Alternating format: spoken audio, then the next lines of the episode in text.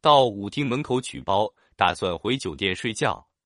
恰在此时，发现身旁一位在喝水的小美人，一身白裙，酷似某位东洋清纯小魔女，让我怦然心动。还没来得及做出反应，她已经快步离开了，消失在我的视线之外，真是惊鸿一瞥。羡慕成都本地的鸽子啊！可惜我明天就要离开了。看看时间，离中场还有二十分钟，再不犹豫，总要一报美人方休，不然我今晚上估计会睡不着。于是，茫茫五海中，我目光搜寻起这个白衣仙子来。远处灯光昏暗，依稀看到一个白色身影依偎在某位大哥的怀里，不免深感遗憾。垂头丧气间，我走向门口。哈哈，原来我看错了人。刚才的东洋魔女又一次出现在我眼前，她也正打算离开舞厅呢。我立马上前邀约，陪我再舞两曲。美女嫣然一笑，欣然同意。那一场迟到的碰面，不能说一无所获，至少获悉了她的芳名杨洋，并且要到了她的微信。带着一丝不甘心，在明知道会被拒绝的情况下，还是问了一下。美女，我明天就要走了，今晚能否共度良宵？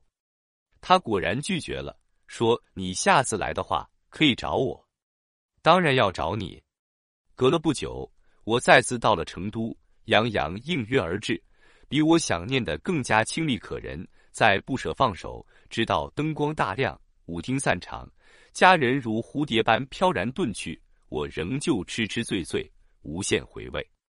回酒店后。禁不住拿起手机，又约他明天继续，他却说有事不来。我恍然若失，又直诉衷肠：“你不来，我想见你咋办？”他回了两字：“凉拌。”第二天一早醒来，拿起手机就信息他在干嘛。大概十点半才收到回复，说自己刚醒，打算今儿在家里收拾屋子。都这个点了，你还吃不吃早餐的？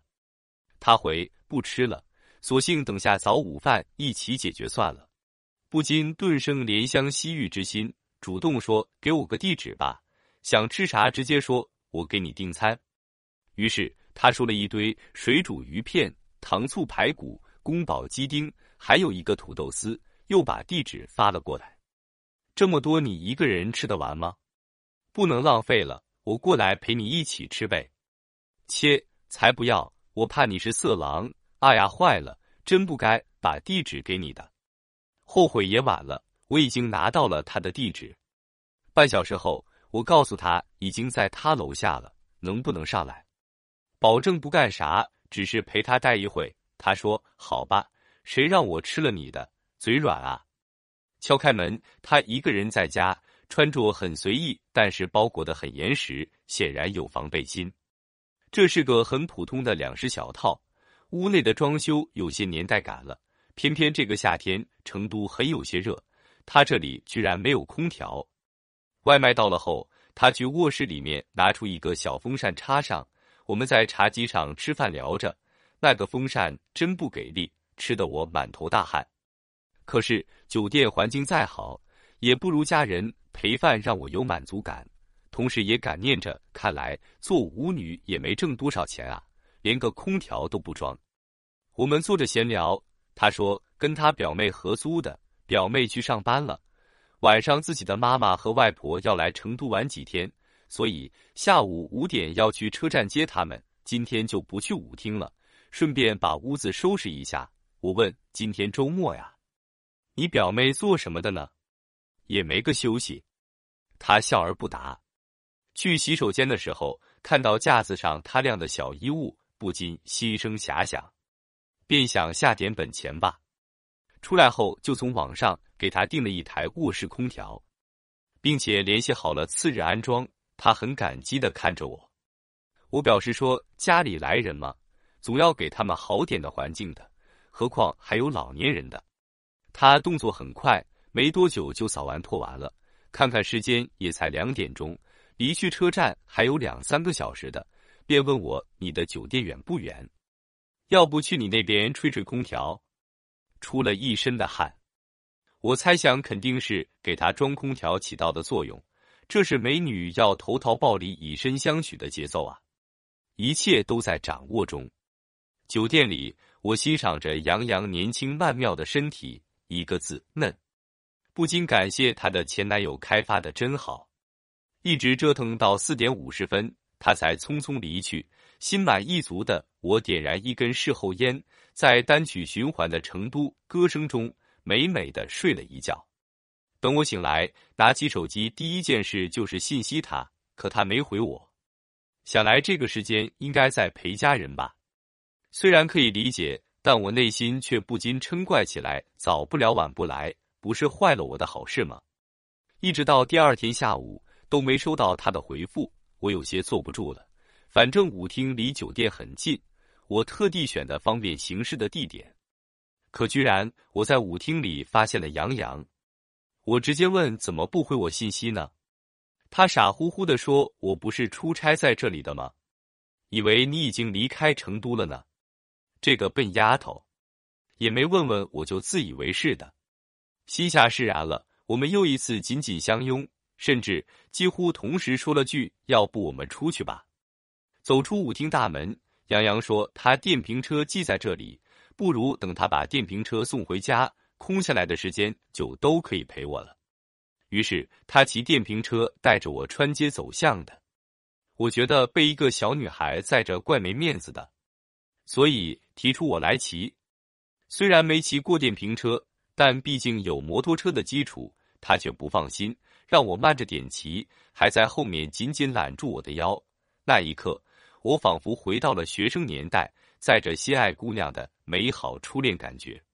到楼下，他问我要不要上去坐一会。我本想拒绝，想着他妈妈跟外婆在呢，但他的妩媚一笑，让我又忘了自己的身份，点头同意。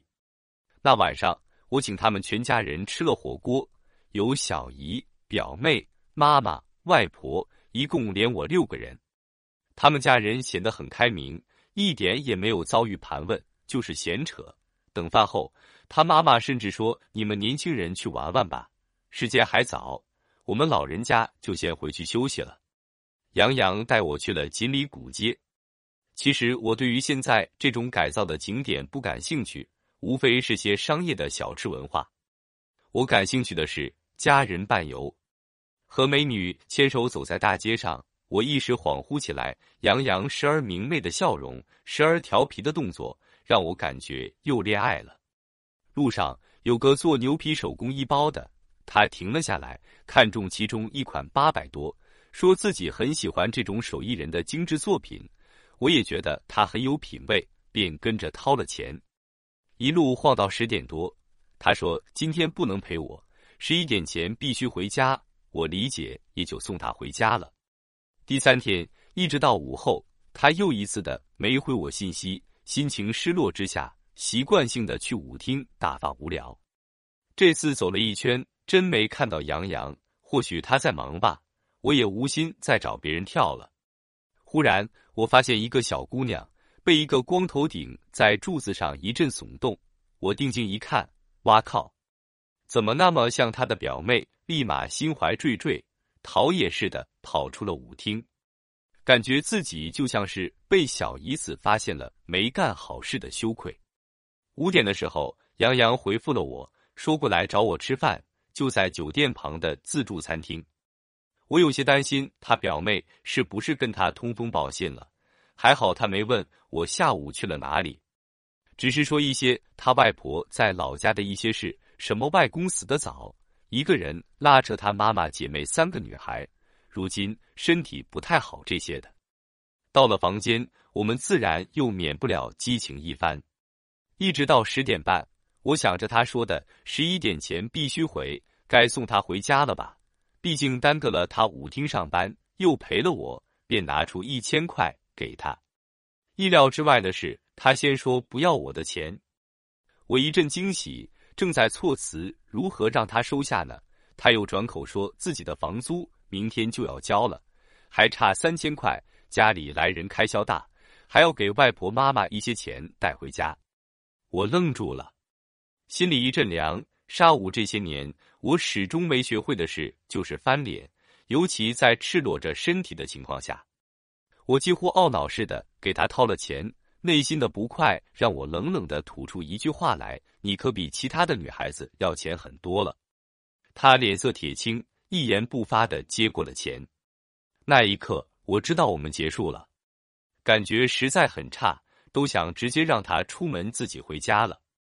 但最终，我控制住了情绪，还是送他下楼。一路上相对无语，等到他坐上了出租车离开。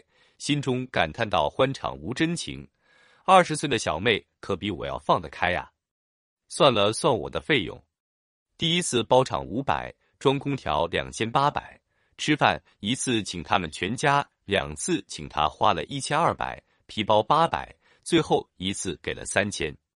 三天耍了两次，一共八千三百块，多吗？我不知道，情感消费本就无定价，更何况。是我主动贴上去送的，只是我死后再不去他在的那个舞厅，换到了同在西门的另一个舞厅。